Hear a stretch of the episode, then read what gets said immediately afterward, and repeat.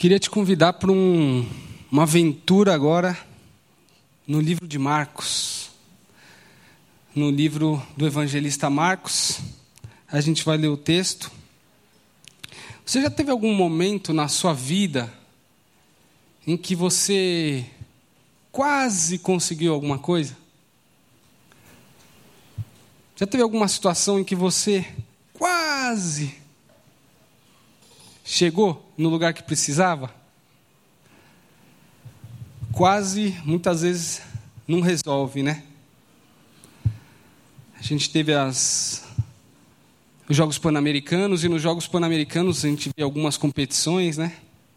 E aí, eu não gosto agora na ideia, não quero trazer a ideia da competição, mas a imagem que o pessoal colocou, eu achei interessante, que é como se você estivesse numa corrida, você está para dar a última volta, e aí você sai da corrida. Você fica no caminho, né? Então, muitas vezes, na maioria das vezes, o quase, ele não resolve. Eu queria então ler com vocês um texto, Evangelho de Marcos, no capítulo 12, o verso 28 ao 34 texto vai estar ali, se você quiser, puder, pode abrir na sua Bíblia, no seu aplicativo. Se quiser ir acompanhando em outra tradução, eu vou ler na NVI. Diz assim a palavra do Senhor: Um dos mestres da lei aproximou-se e os ouviu discutindo. Notando que Jesus lhes dera uma boa resposta, perguntou-lhe: De todos os mandamentos, qual é o mais importante? Respondeu Jesus: O mais importante é este: Ouça, ó Israel, o Senhor, o nosso Deus. O Senhor é o único Senhor. Ame o Senhor, o seu Deus, de todo o seu coração, de toda a sua alma, de todo o seu entendimento e de todas as suas forças. O segundo é este Ame o seu próximo como a si mesmo. Não existe mandamento maior do que estes. Muito bem, mestre, disse o homem. Está certo ao dizeres que Deus é único e que não existe outro além dele. Amá-lo de todo o coração, de todo o entendimento e de todas as forças é e amar ao próximo como a si mesmo é mais importante do que todos os sacrifícios e ofertas. Vendo que ele tinha respondido sabiamente, Jesus lhe disse: Você não está longe do reino de Deus. E daí por diante, ninguém mais ousava lhe fazer perguntas.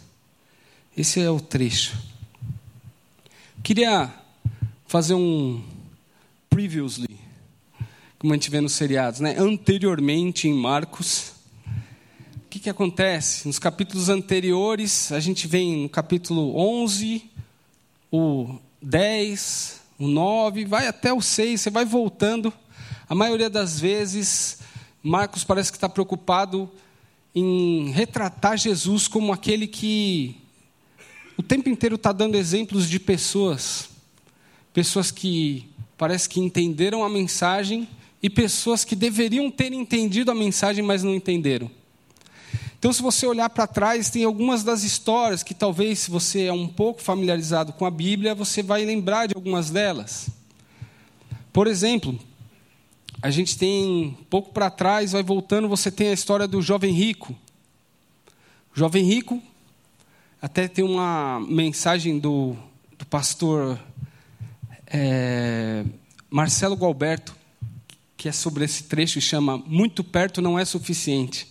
É um pouco nessa mensagem que eu me inspirei também, mas olha só como ele, o, o Marcos, o evangelista, está falando sobre isso, quando que quase chega. E aí, a passagem do jovem rico vai falando um monte de coisa, o que, que eu devo fazer para dar a vida eterna, e Jesus vai descrevendo algumas coisas, e ele fala, poxa, mas tudo isso, eu tirei 10, eu estou fazendo isso desde que eu era novinho. Né? E Jesus então fala para ele, então te falta uma coisa e amando aquele, aquele cara, ele fala assim: ó, falta, vende todas as suas coisas, vem, é, dá aos pobres, vem e me segue. E naquele momento ali o cara fica triste, Jesus também fica triste. E aí Jesus solta aquela frase, né? Como é difícil para um rico entrar no reino dos céus. É mais fácil passar um camelo pelo buraco de uma agulha. E a questão aqui não é necessariamente a riqueza, né? A gente é, tá vendo que, que é, Jesus solta aquela frase dizendo: para o ser humano é impossível chegar. Porque para os judeus, a pessoa que era próspera era alguém que estava sendo abençoado por Deus, era alguém que conseguia agradar a Deus e que, portanto, sua vida estava dando certo. Então, para os judeus, eles falam: Poxa vida, mas se os ricos não conseguem entrar, se eles que estão prosperando não, não conseguem entrar no reino dos céus, é mais fácil um camelo passar no buraco de uma agulha, então quem consegue? Né? E aí Jesus fala: Ó, ninguém consegue. Nenhum ser humano conseguiria sozinho, pelo seu esforço. Mas a Deus tudo é possível. E é isso, é sobre isso que está tratando. Então aí você tem líderes religiosos que chegam e começam a fazer perguntas para Jesus, começam a interrogar, começam a se incomodar com o ensinamento dele. Chegam pessoas para provar, um pouco antes, nesse capítulo mesmo, acontece a ideia do, de que eles chegam, ah, é justo pagar um, um, um imposto para César?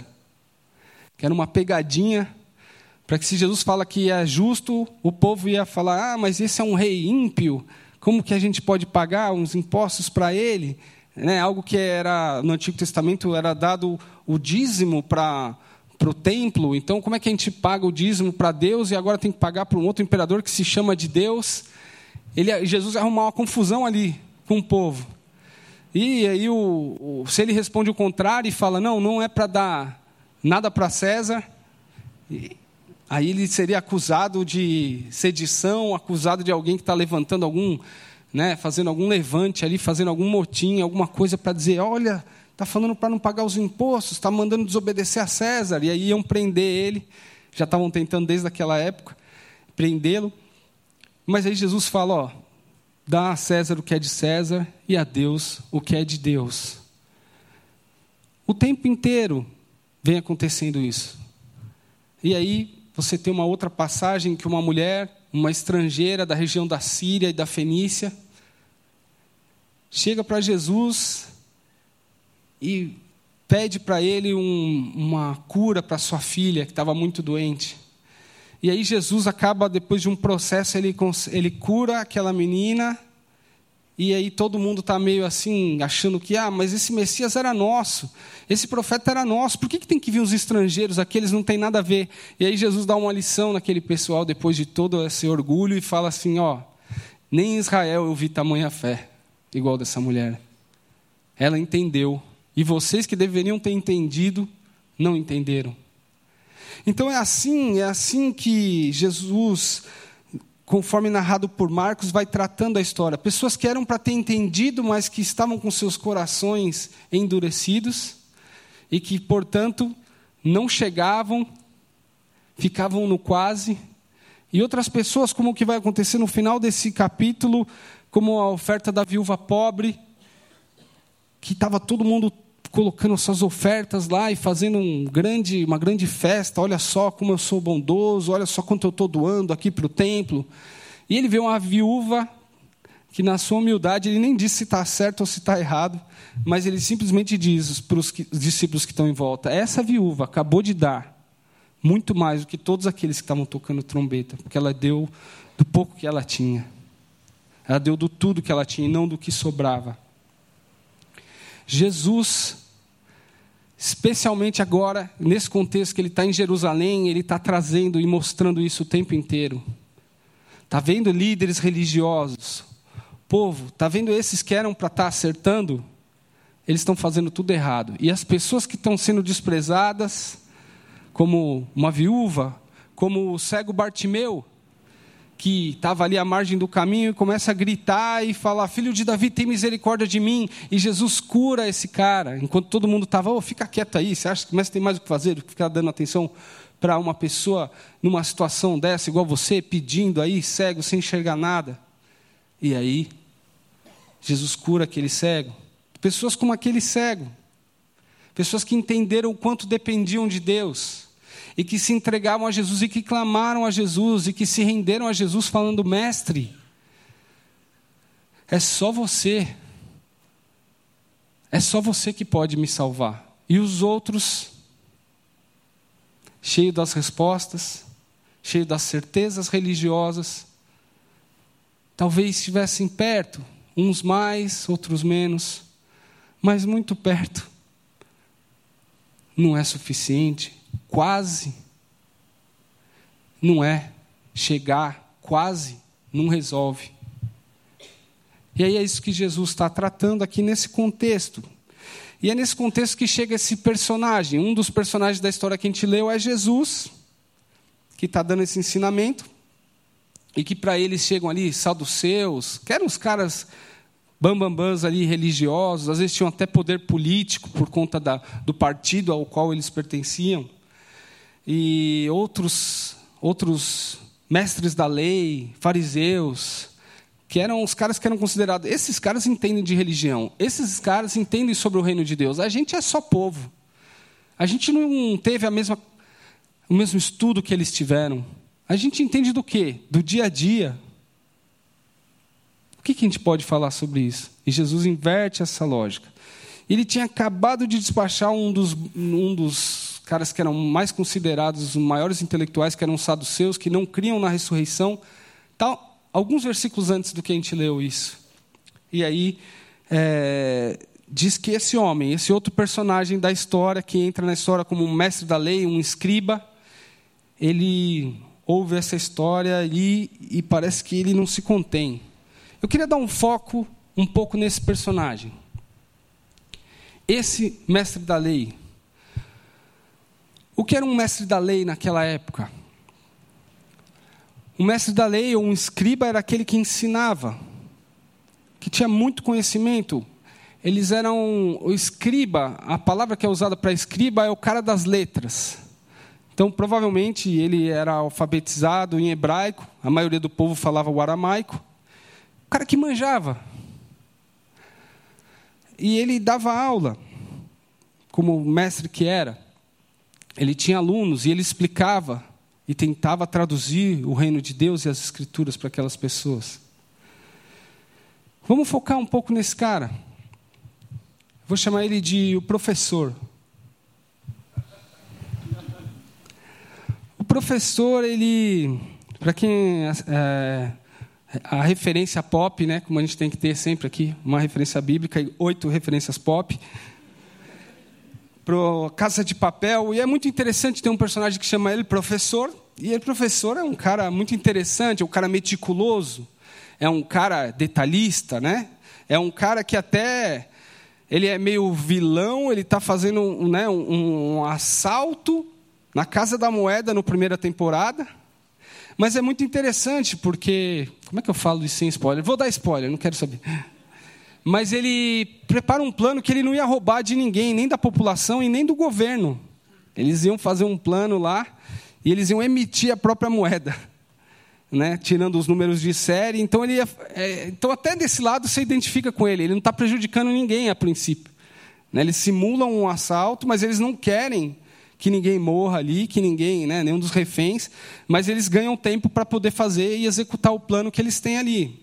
Professor, né? Ele, então esse cara meticuloso que quer acertar. Então vamos chamar, fazer uma homenagem a, né, a esse mestre da lei, vamos chamar ele de professor. Depois você pode assistir a série ou não assistir a série, não faz diferença nenhuma, tá, gente? Mas é para quem conhece vai se identificar um pouco mais, porque eu me identifiquei um pouco com esse professor. Eu não sei se isso é bom, se isso é ruim. Acabei de me entregar aqui. Mas é um cara como eu, como você, é uma pessoa que talvez está tentando acertar, talvez quer conhecer mais, talvez quer ver coisas que. que não entendi.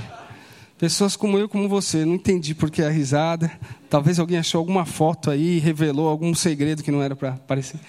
O professor, o professor então é esse cara. Tira essa foto daí, Júlia, pelo amor de Deus. Olha, parece um pouco alguém que eu conheço. É, então, esse cara, voltando para a nossa história e focando aqui, né? não sei porque vocês dispersaram, mas focando aqui na nossa história, ele era esse cara. Então, provavelmente, ele está ouvindo as notícias, ele é um professor, ele é alguém que ensina, e ele está ouvindo as notícias de que ali em Jerusalém, agora, um desses mestres, chamados mestres, estava por ali e já tinha ouvido falar história e muitos boatos, sabe como são boatos, né? Quem conta um conto aumenta um ponto, aí fica aquela lenda lá. E diz que esse tal de Jesus, esse tal desse Galileu, está na cidade. E eu vou ficar de olho ali, vou ver se eu ouço alguma coisa, provavelmente é mais alguma dessa nova doutrina teológica que de vez em quando aparece aqui em Jerusalém. Alguém inventa alguma moda e aí o povo começa a seguir. Daqui a pouco você descobre que era um, um grande impostor. Daqui a pouco esse cara faz alguma besteira moral e todo mundo desmascara ele. E é alguma coisa assim. Mas ele falou: Eu vou lá, eu vou ouvir. E essa é uma das características que eu acho que esse cara talvez tivesse uma intenção um pouco diferente dos outros. Os outros, o texto diz claramente que os caras foram lá para pegar Jesus, para fazer pegadinha, para tentar ter algo com o que acusá-lo depois. E esse aqui simplesmente dá a ideia de que ele está lá e ele acaba de ouvir talvez alguma resposta ali. E ele consegue achar Jesus, porque tinha muito burburinho, muita gente indo atrás, e ele acha e está lá ouvindo. E eu fico imaginando ele se. Com cada resposta que Jesus dava, ele falava: Puxa, saiu bem.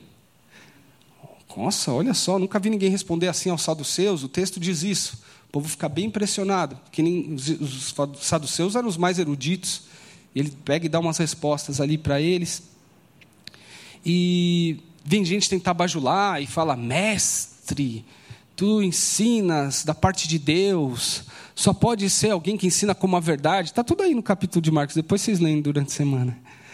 Capítulo 12, tudo isso. E ele chega, meio que nem dá um título nenhum para Jesus, ouvindo aquelas respostas, e ele chega e simplesmente fala: Qual que é o maior dos mandamentos? E pela resposta deles, eu acho que ele estava sendo sincero na pergunta. E Jesus responde de uma maneira muito interessante, dizendo, citando o Shema. O Shema vem da palavra né, no original, quer dizer ouça, ouve, ó Israel. É algo que os judeus repetem muito até hoje, é algo que eles memorizam. É, e aí ele fala isso: o Senhor, o, o nosso Deus, é único, ouve, ó Israel. Essa ouve, que é de onde vem essa palavra Shema, estranha, que é do hebraico, mas que eles usam isso. Esse ouve, na ideia hebraica, é muito mais do que escutar é dar ouvidos a. Ouve significa faça. É quase igual eu falo para o meu filho: Filho, ouve, pelo amor de Deus, seu pai. Quer dizer, obedeça. No hebraico tem essa ideia. É uma ideia de você seguir aquilo. Então, era uma das coisas mais importantes que poderia ter para o povo judeu. Ouve, ó Israel. E é uma, um recado para a nação. Um povo que havia sido escolhido por Deus, não por mérito próprio, mas escolhido por Deus para se revelar não porque era melhor, mas porque Deus queria se revelar e separou um povo para fazer isso, para chegar até aqui hoje, na minha vida e na sua, para chegar em Jesus e depois chegar aqui. Então era isso, no contexto que eles estão ali saindo, ouve Israel, o Senhor, seu Deus, ele é o único. Contexto de idolatria, saindo do Egito, saindo da Babilônia, é, antigamente, né, de Ur, dos caldeus, da onde vinha o próprio Abraão e depois, mais para frente, do Egito. Um contexto onde tinham muitos deuses, Deus para tudo, e vai dizer: não, o Criador é um só, é o único Deus. Então, isso para o povo era muito importante. Lembrar que não era divindade disso, divindade daquilo, que só tinha um Deus Criador. E esse Deus escolheu se revelar por meio de um povo. E que um dia ele viria cumprir toda a sua revelação no Messias. Então Jesus está tá trazendo tudo isso à memória. E aí tem uma outra parte que diz: Amará o Senhor teu Deus, amarás.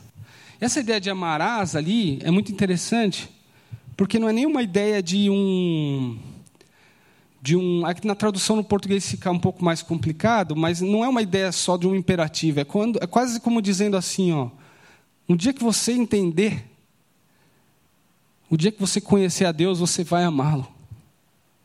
Aí você vai amar de todo o teu coração, toda a tua alma, de todo o seu entendimento, com todas as suas forças. E Jesus segue dando aquela resposta, num texto que era conhecido dos judeus. E fala. E aí, para mim, já é uma coisa importante, já é uma coisa interessante demais. Um mandamento religioso falando para amar. Não podia ser qualquer coisa. Não poderia ser irás ao culto todo domingo. Alguma tarefa dessas fácil de executar, ou até difícil, mas um mandamento. Não comerás, né? No domingo, das 11 da manhã até as 4 da tarde. Sei lá, qualquer coisa assim. Mas não, é um mandamento relacional que dá a intenção de Deus desde o começo, que era se relacionar com o seu povo, ama o Senhor teu Deus, conhece-o e, portanto, entenda que Ele é amor, experimente o seu amor e, portanto, ame-o de volta, de todo o coração. O que quer dizer coração aí?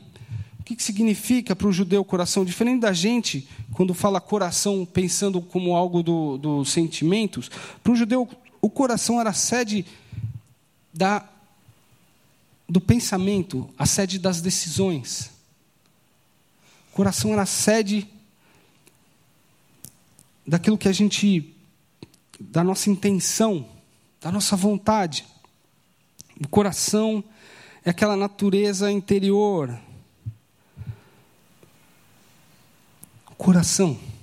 Talvez é por isso que Jesus ele inclui na versão o que o, o, que o texto grego da, da, da tradução do Antigo Testamento vai, vai dizer, né? essa coisa do entendimento. Para o grego, para o romano, para a época em, na qual eles estão vivendo aqui, muito influenciado pelo pensamento dos gregos, eles tinham muito essa ideia de que a, a, a mente é uma outra coisa, uma outra entidade. Para o judeu é meio parecido. O coração é a sede das decisões, dos pensamentos, mas aqui é incluído, então, essa coisa do entendimento que vem depois. Coração. E depois, pode pôr aquele lá, Julinha? Isso, isso mesmo. A alma. O que é a alma? A alma não é uma coisa imaterial, igual a gente tem para gente. Falar, ah, é uma alma. A alma é o todo o ser, o ser vivo, é a totalidade dele, é a vontade, é a carne, é a vitalidade.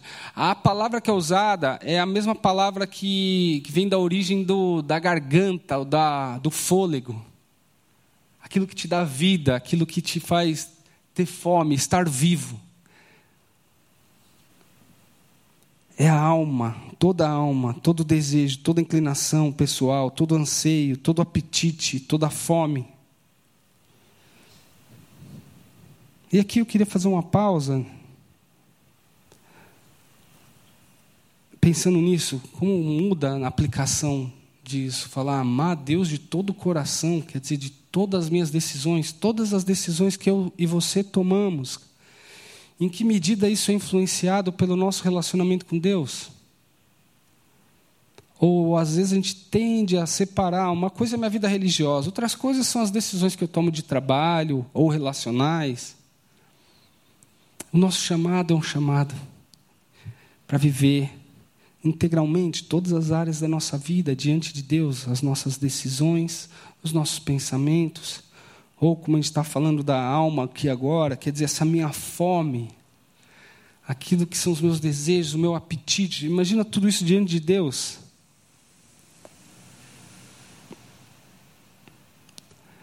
E ele continua, e ele vai falar de todo o entendimento, que eu já citei, como essa forma de da nossa razão e com todas as forças com todas as forças.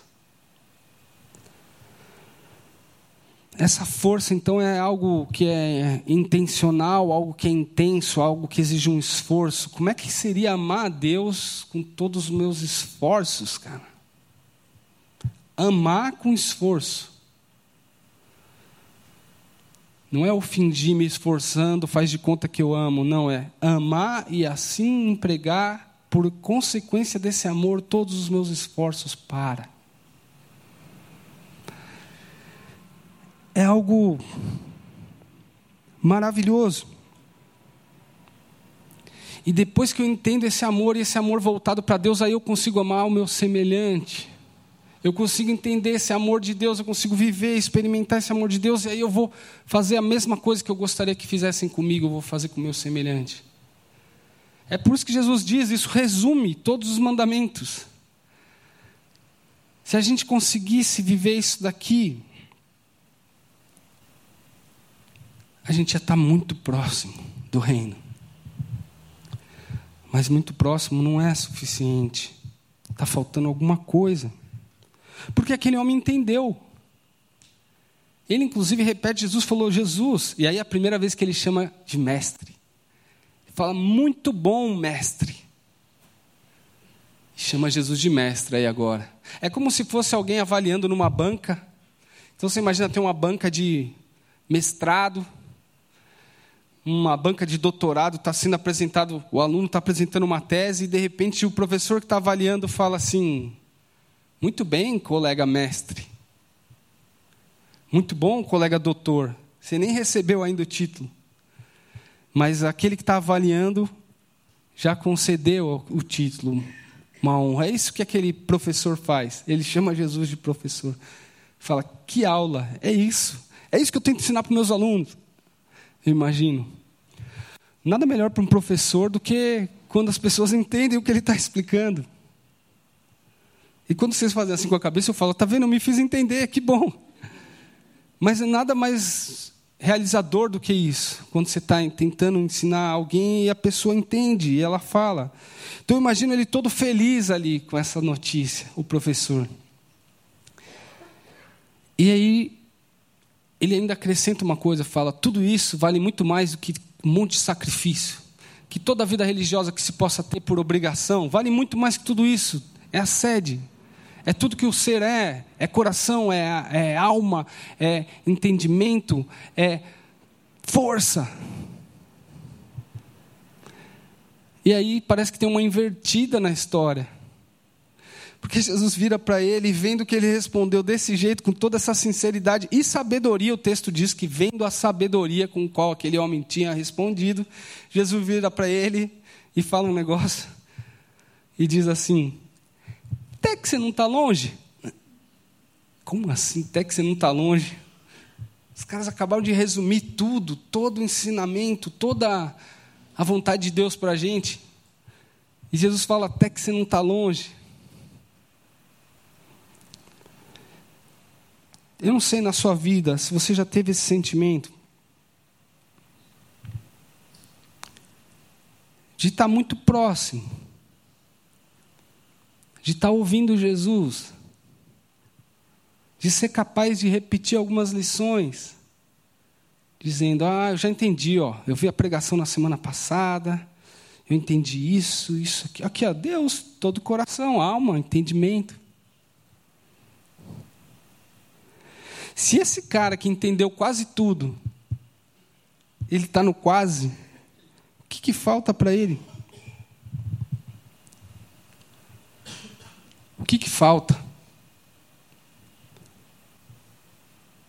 E aí eu vejo Jesus numa forma de se dirigir a ele como se fosse um convite.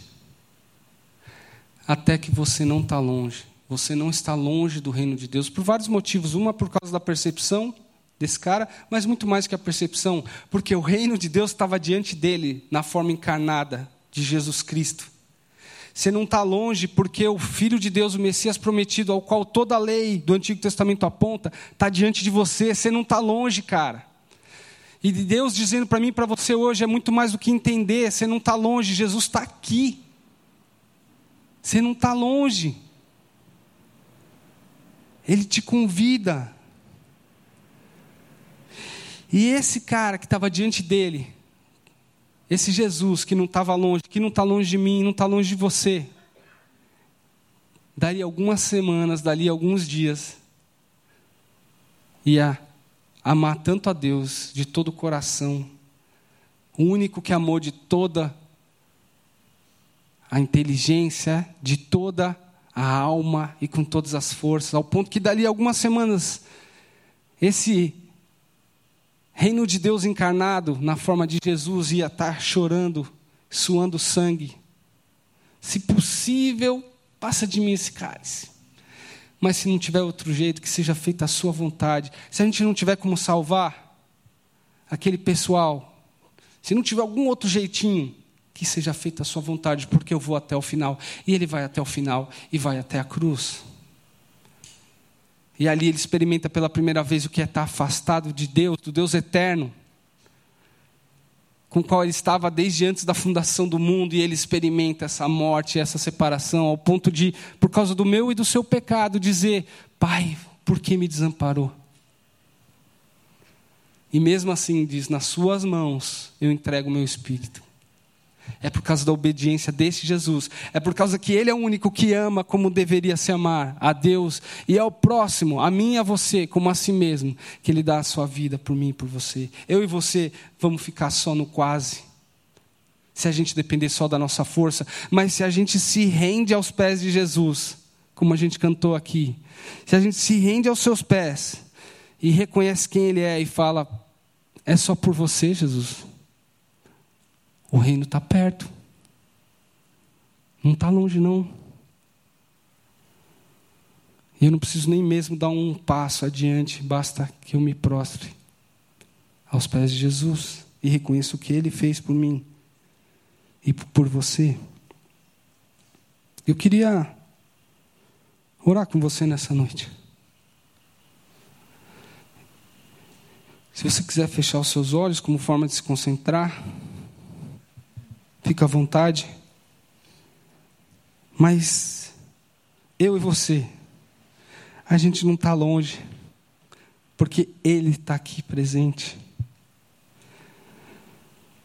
E a partir dele, a gente consegue ter a vida de Deus em nós, aquela vida que Ele conquista na cruz, na obediência perfeita de Jesus, que eu e você não conseguiríamos, mas Ele está perto de nós e a única coisa que a gente precisa fazer é nos render. E dizer, eu sozinho vou chegar só no quase. Por mais que eu me esforce, eu já tentei. Mas eu não dou conta. Não é uma questão de desempenho, é uma questão de rendição. É uma questão de reconhecimento de quem está diante de você nessa noite, te convidando, falando: Vem, meu filho, você não está longe, não. Como que de braços abertos naquela cruz, foi para isso que Jesus foi enviado, para que todo aquele que nele crê não se perdesse, mas que tivesse a vida eterna, que usufruísse dessa relação e assim e então soubesse o que é amar a Deus de todo o coração, de toda a alma, de toda a inteligência, entendimento, todas as forças. É isso que Jesus quer fazer com você nessa noite comigo. Quero orar por você. Você aí no seu lugar. Você pode dar esse passo diante de Deus. Você pode se render. E a gente vai cantar uma música aqui. E você pode fazer isso diante de Deus. Eu me identifico, Deus, com o professor, com aquele mestre que tinha entendido algumas coisas, mas que estava no quase. Que mais do que entender, precisava se render e reconhecer aquele que estava diante dele. Aquele que vem inaugurar o reino de Deus e que um dia vai cumprir isso plenamente. Aí no seu lugar você tem esse convite que é de Jesus. Não é da comunidade da vila como instituição, é da pessoa de Jesus Cristo, do Mestre do verdadeiro Mestre, aquele que viveu tudo isso, encarnou e que depois naquela cruz se entrega e depois de três dias é ressuscitado e vence a morte. E hoje a gente é o seu corpo aqui na terra, tentando viver e sinalizar esse reino com o Espírito Santo habitando dentro de nós, para continuar revelando a todas as pessoas que Jesus não está longe, não, Ele está perto. Meu querido, minha querida, que o Senhor te abençoe, que o Senhor faça o rosto dele resplandecer sobre o teu rosto, que dê a paz dele, Que a graça do nosso Senhor Jesus Cristo, esse Mestre maravilhoso e gracioso, que não depende do nosso desempenho, mas que abre os braços para nos receber graciosamente no seu reino, que o amor de Deus o Pai, esse amor que é mais profundo e que é de todo o ser divino para comigo, para com você, que a consolação, que a direção, que o Espírito Santo que habita em nós e que coloca desse amor de Deus dentro de nós, que muda as nossas ações para com o nosso próximo que o Deus triuno e soberano esteja contigo no dia de hoje ainda voltando para casa. Amanhã, quando começam os desafios da sua semana, depois de amanhã e para todo sempre. E Jesus disse: Toda autoridade me foi dada no céu e na terra. E falou para toda a sua igreja, falou para a comunidade da vila aqui e disse: Portanto, como toda autoridade me foi dada, vão, vão por todo mundo e preguem esse evangelho. Vão por todo mundo, façam discípulos, batizando em nome do Pai, do Filho e do Espírito Santo, ensinando a guardar as coisas que eu ordenei, ensinando a viver esse amor, apresentando essa pessoa e dizendo para esse mundo que Jesus está perto. Está perto cronologicamente e está perto presencialmente. Que Deus te abençoe. Vai na paz.